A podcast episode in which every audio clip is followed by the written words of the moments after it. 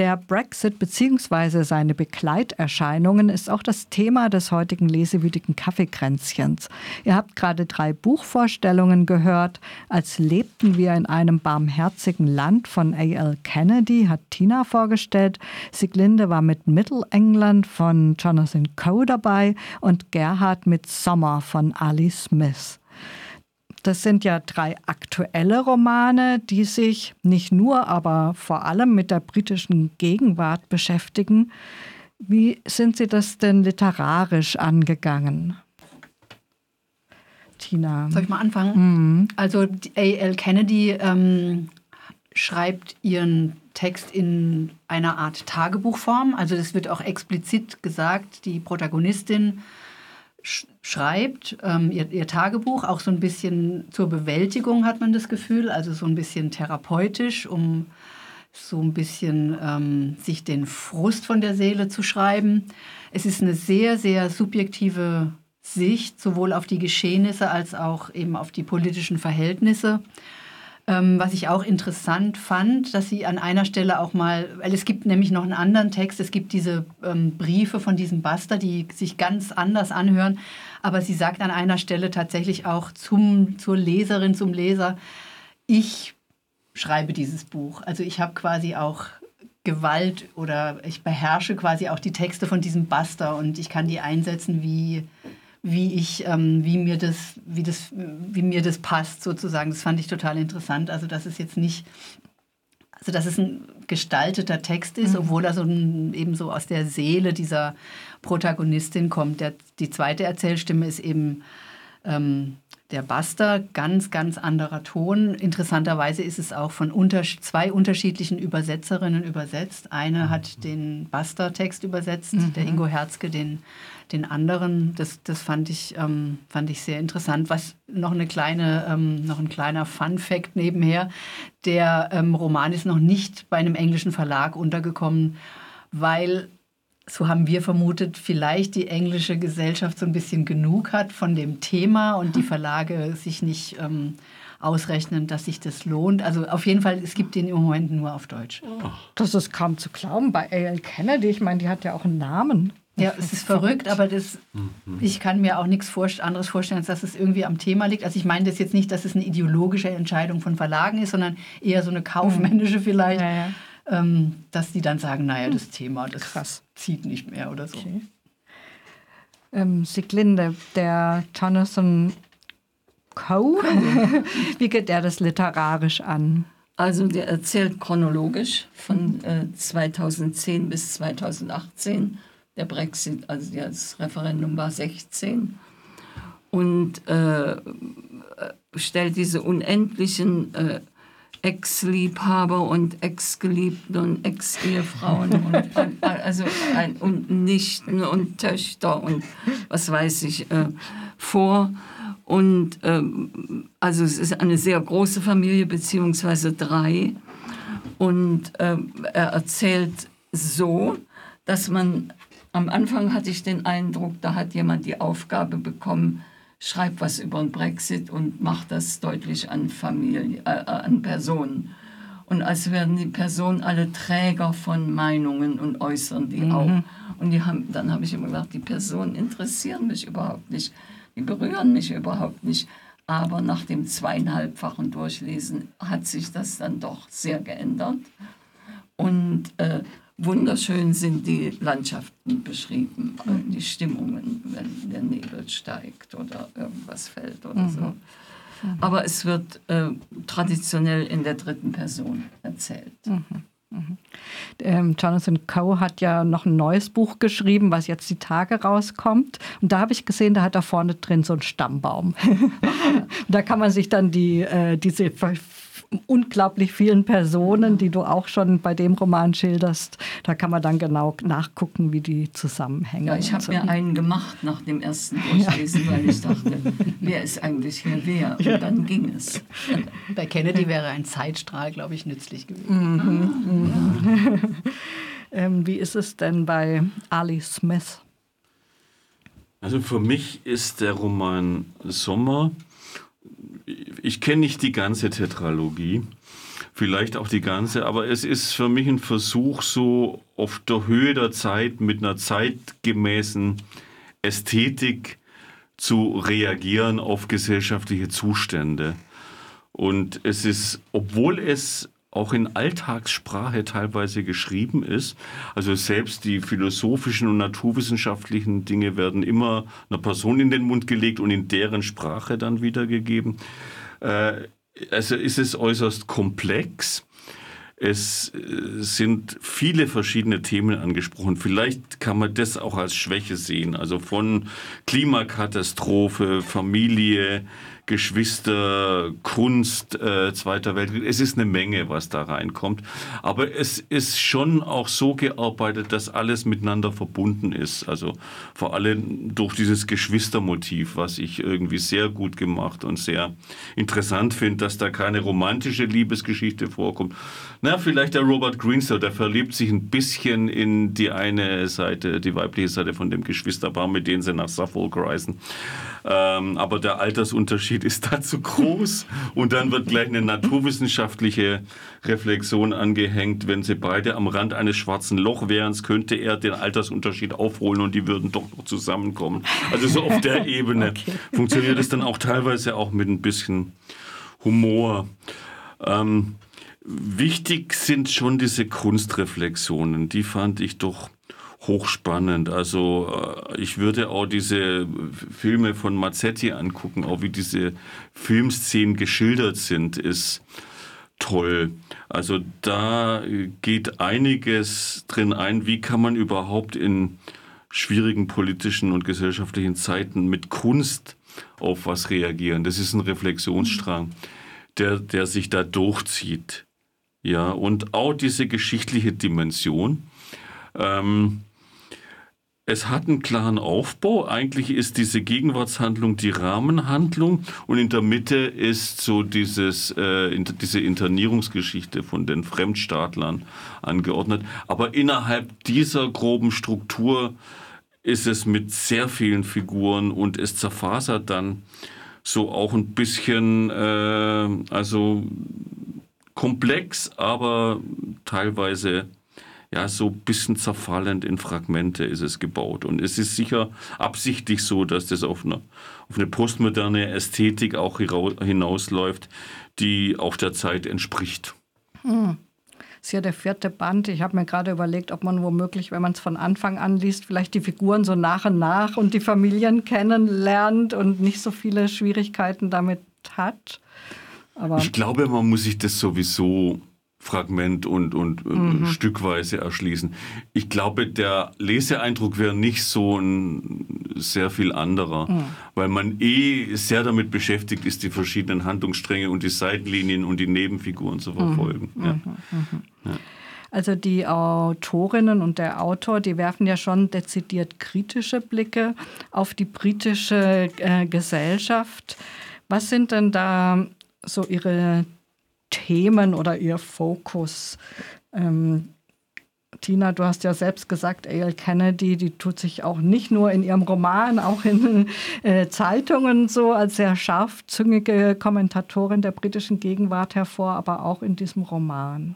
Ja, auf jeden Fall. Also der Fokus liegt in dem Roman, als lebten wir in einem barmherzigen Land, liegt eher ähm, auf der Pandemie. Das spielt, also der Hauptstrang, würde ich jetzt mal sagen, liegt ähm, in der Zeit des Lockdown.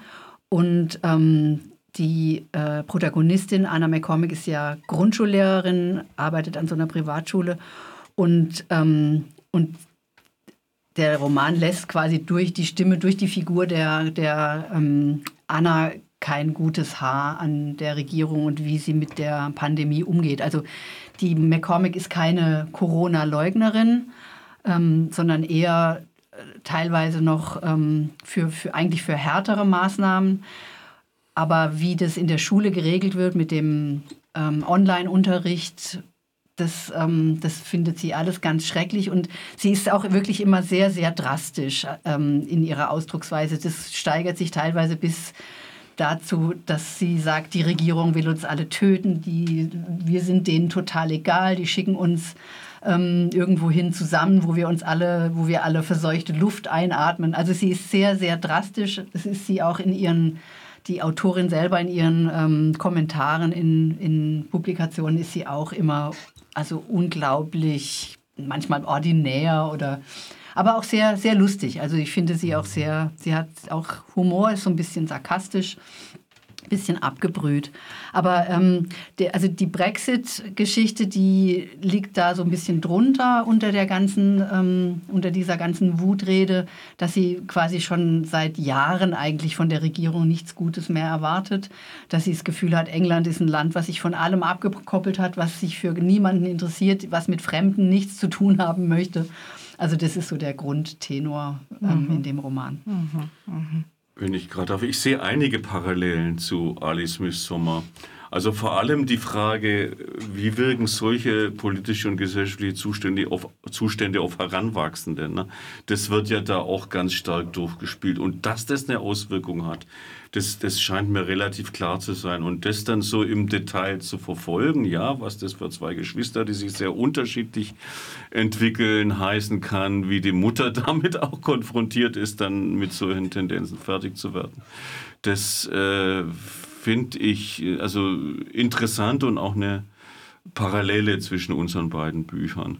Mhm. Was vielleicht bei der Ali Smith äh, noch so ins Gewicht fällt, ist die Suche nach, nach den positiven Ansätzen, also diese Geschwisterlichkeit. Da gibt es für mich manche kitschige Passagen, ja, also so auch ein paar Reflexionen äh, an Shakespeare und Dickens festgemacht. Irgendwie in der Wintergeschichte muss auch ein Sommer vorkommen, in der Sommergeschichte muss auch ein Winter vorkommen. Also äh, zu den schrecklichen Dingen muss auch irgendwie mhm. was Positives sein. Das finde ich auch manchmal ein bisschen flach an diesen Stellen oder so. Aber äh, so diese doppelte Perspektive zu überlegen. Also was gibt es für Hoffnungsschimmer? Das, das finde ich eigentlich auch gut dran oder so. Mhm. Ja, ja. Mhm. Also bei, bei Cox ist das, äh, sind da zwei Ebenen. Die eine habe ich ganz ausgespart. Da geht es um äh, den Prime Minister und um Boris Johnson und um den Doug, der da irgendwo angestellt ist in, in der Nummer 10 und um was im Parlament passiert. Da hatte ich so wenig Vorkenntnisse, mhm. dass ich das zwar gelesen habe, aber dass ich dazu nicht sehr viel selbst sagen kann. Was die Bevölkerung betrifft, da gibt es je, da kritisiert jeder das, was ihn einschränkt.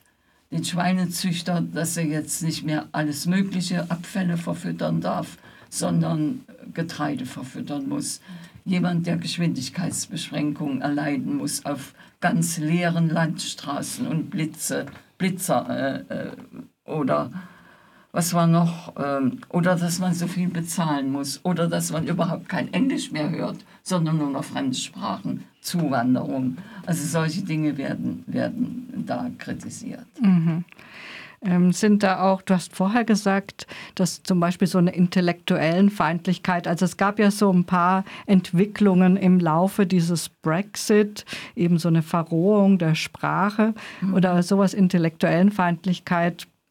Das ist auch ein Thema. Ja, ist ein Thema, fällt mir jetzt gerade kein Beispiel ja. ein, aber während des Lesens habe ich mir dann so Notizen gemacht und mhm. dachte da, äh, oder zum Beispiel, doch, sogar in der Ehe zwischen Sophie und Ian, weil Ian ist als Fahrlehrer natürlich nicht hochschulgebildet und da merkt man das in den Dialogen, die die, also im Bett klappt alles wunderbar, aber beim Essen gibt es dann so Dialoge, wo, wo man merkt, dass er sie bissig angreift mhm. und, und ihren Status, äh, ja, er fühlt sich davon auch manchmal unter Druck gesetzt oder hat vielleicht Minderwertigkeitskomplexe da fällt mir jetzt gerade ein. Mhm. Daran merkt man das. Mhm. Mhm. Tina ist äh, bei A.L. Kennedy. Ähm, hast du irgendwelche Entwicklungen, werden dort irgendwelche Entwicklungen angesprochen, wo du das Gefühl hast, das sind welche, die wirklich äh, durch den Brexit bzw. durch die Debatte um den Brexit ähm, ausgelöst oder zumindest verstärkt worden, eben sowas wie äh, keine Realitätsverleugnung oder solche Dinge. Mhm. Da kann ich jetzt irgendwie nicht so viel mhm. bieten. Mir ist so eine kleine Geschichte oder so, eine, so ein kleines Ereignis ähm, aufgefallen, was ich irgendwie so ein bisschen bezeichnend fand. Sie beschreibt dann irgendwann mal die Feier zum 8. Mai. Ähm, das ne, heißt, in England heißt das VE Day, Victory in Europe Day, also Kriegsende, Befreiung oder wie auch immer. Und ähm, das wird da so, ich weiß jetzt nicht genau, in welchem Jahr das jetzt im Roman spielt, aber das muss auf jeden Fall nach dem Brexit, spielt eigentlich alles dann nach dem Brexit.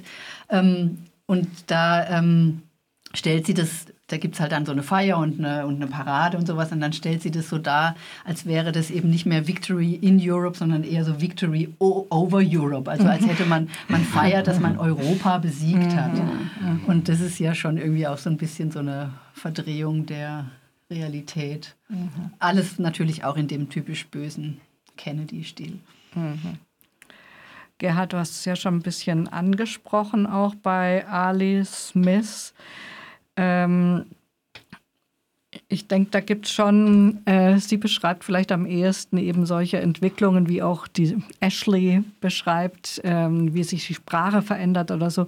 Entwicklungen, die dezidiert durch diese Brexit-Debatte auch beschleunigt wurden. Ja, aber Ali Smith bleibt dabei jetzt nicht so an der politischen oder mhm. journalistischen Oberfläche, mhm. Äh, wie das jetzt vielleicht bei Co. ist, wo vieles vorkommt, was dann in den Zeitungen auch ja. nachlesbar ist oder ja. Parlamentsdebatten mhm. oder so, sondern geht da gleich also es gibt ein paar Stellen eben, die, die ich vorgelesen habe, auch, die genau darauf eingehen, aber das ist es dann auch schon. Mhm. Und eigentlich ist man dann schon meistens auf dieser Figurenebene oder der Roman wirkt eher dadurch, wie die verschiedenen Sachen zusammen kollagiert sind. Also so diese historische Ebene, die ja auch seltsam ist, ja. Mhm. Also äh, man, äh, sagt ja auch zu Recht, äh, dass England auf der richtigen Seite ist im Zweiten Weltkrieg, aber dass es dann wie in fast jedem Land diese Internierung von Fremdstaatlern, sogenannten Fremdstaatlern gab und wie das dann auch als geschichtliches Thema aufgearbeitet wird. Das sind dann überraschende Momente, mhm. die man in so einem Roman gar nicht erwartet und die dann nochmal ja, auf einer anderen, auf einer historisch tieferen oder auf einer philosophischeren Ebene auf, auf, auf gesellschaftliche Zustände zu sprechen mhm. kommen. Ne? Mhm. Bestürzend finde ich ja persönlich immer, dass sich eben solche Spaltungen, äh, wie jetzt der britischen Gesellschaft passiert ist, quasi, ähm, wie auch in den USA mit Trump, war ja auch ungefähr 50-50 mhm. so, ne? dass sich das eben auch immer ganz stark ähm, in die privaten Sphären vordringt, in Familien, in Freundeskreise, also auch in die eigene Psyche im Grunde. Was sagen denn eure die Romane dazu. Bei A.L. Kennedy hat es irgendwie, hatte ich den Eindruck, eher so ein bisschen die Gegenteil, das gegenteilige, die gegenteilige Wirkung, dass man sich eher so ein bisschen auch selbst vielleicht abschottet. Ähm, sie, die die ähm, Grundschullehrerin Anna lebt ja in so einer wirklich lauschigen Hinterhof-Idylle, die sie auch selbst so als Sicherheitszone begreift, weil sie ist da auch, sie musste ähm, aus so einer ähm, gewalttätigen Ehe fliehen mit ihrem kleinen Sohn damals und es bleibt quasi so ihr Refugium und für sie ist ihr Sohn und dann später auch ihr Freund Francis, in den sie sich gerade so beginnt zu verlieben, ist für sie wie so eine Oase der Glückseligkeit, um es mal böse zu sagen, ähm, von der Oase aus sie dann quasi so auch Kräfte sammelt ähm, für die böse Welt. Mhm. Und es ist schon auch ein bisschen, finde ich, also das, vielleicht hört man es auch am Titel, als lebten wir in einem barmherzigen Land. Es ist schon auch ein bisschen ihre Lösung, Strategie, wie auch immer, dass man, dass sie sagt, dieses Menschliche und das Zwischenmenschliche und das Aufeinander Acht geben und versuchen, das Beste zu tun, das ist für sie so die, die Lösung oder, oder ihr den Weg, den sie gehen will gegen dieses ganze Böse, was sie so umgibt. Ja, es kommt einem ja auch ein bisschen vor, als ob das ganze Negative ausgelagert ist in diese dämonische Männerfigur und die dann vielleicht symbolisch dafür steht. Oder würdest du das? Vielleicht schon ein bisschen, wobei ich fand jetzt diese Männerfigur, also in, im Roman selber ist sie wirklich als das absolut Böse und auch so, man weiß nicht genau, was ist undurchschaubar. Ja, Ähm, aber ich würde die Figur jetzt gar nicht so gleichsetzen mit, mit jetzt real existierenden Politikern, Politikerinnen, die natürlich auch das Böse darstellen. Ähm, also ich glaube, das sind irgendwie nochmal zwei verschiedene Figuren. Und Siglinde. bei Cox, da ist das Coe eh- heißt er. Coe. Ja, Cox war ein anderer. Coe. Ähm, da, da, das nimmt äh, Samuel Benjamin eher eine ironische Entwicklung. Erstens kapiert er, dass eigentlich die symbiotische Lebensbeziehung, die zu seiner Schwester ist, und die beiden äh, äh, gehen auf die vielen Prospekte von französischen Landgütern, die viel billiger sind als in England, ein und lassen sich dann dort nieder. Und äh, die Tochter, die Tochter von Louis, nennt das dann The Trotters Club, also einen englischen Namen für das Anwesen. Man beherbergt Gäste, man will eine Schreibschule gründen, also eine, für kreatives Schreiben, äh, was er als Schriftsteller ja kann. Und er weiß, dass er keinen weiteren Ma- Roman schreiben wird, weil er nur eine alte Liebesgeschichte in seinem so erfolgreichen Bestseller aufgearbeitet hat. Und, äh, und das, das Ironische daran ist, also es scheint so ein Trend zu sein, die Briten kaufen sich jetzt rüber über den Kanal in Frankreich ein. Und äh, dann kommt der erste Student, der bei ihm was lernen will mit seinen Kurzgeschichten. Die sind natürlich französisch und ihm kommt klar, wird klar, dass er die gar nicht lesen kann, weil er kein Französisch kann. Ja, das scheint mir so ein bisschen Satire Ja, ja, es ist ja. da es eine Rolle zu spielen. Punkt. Genau, genau. Äh, was, was jetzt bei der Ali Smith ganz fremd ist. Ne? Aber was mich daran faszinierend finde, dass diese Figuren sowohl positive als auch negative Anteile haben. Nur so. Ja, leider kommen wir schon zum Ende unserer Sendung. Ähm, nennt doch bitte nochmal eure Romane. Ich habe gelesen von A.L. Kennedy, als lebten wir in einem barmherzigen Land. Das ist aus dem Englischen übersetzt von Ingo Herzke und Susanne Höbel, bei Hansa erschienen, ist gebunden, hatte 462 Seiten und kostet 28 Euro. Und ich hatte Middle England von Jonathan Coe, übersetzt von Catherine Hornung und Dieter Fuchs, im Folio Verlag 2020 erschienen und hat 470 Seiten. Preis stand nicht dran.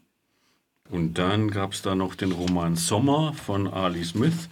Hat 375 Seiten, ist erschienen bei Luchterhand und wurde aus dem Englischen übersetzt von Silvia Morawetz. Kostet zwei und Morawitz, glaube ich. Kostet 22 Euro. Eins kostet 25 Euro, habe ich gerade im Umschlag. Okay, das war das lesewütige Kaffeekränzchen von Radio Dreieckland. Einen schönen Gruß auch an alle, die uns auf einem anderen freien Rad Radio hören. Im Oktober besprechen wir Belletristik zum Thema Schwangerschaftsabbruch und bis dahin sagen wir Tschüss. Tschüss. Tschüss.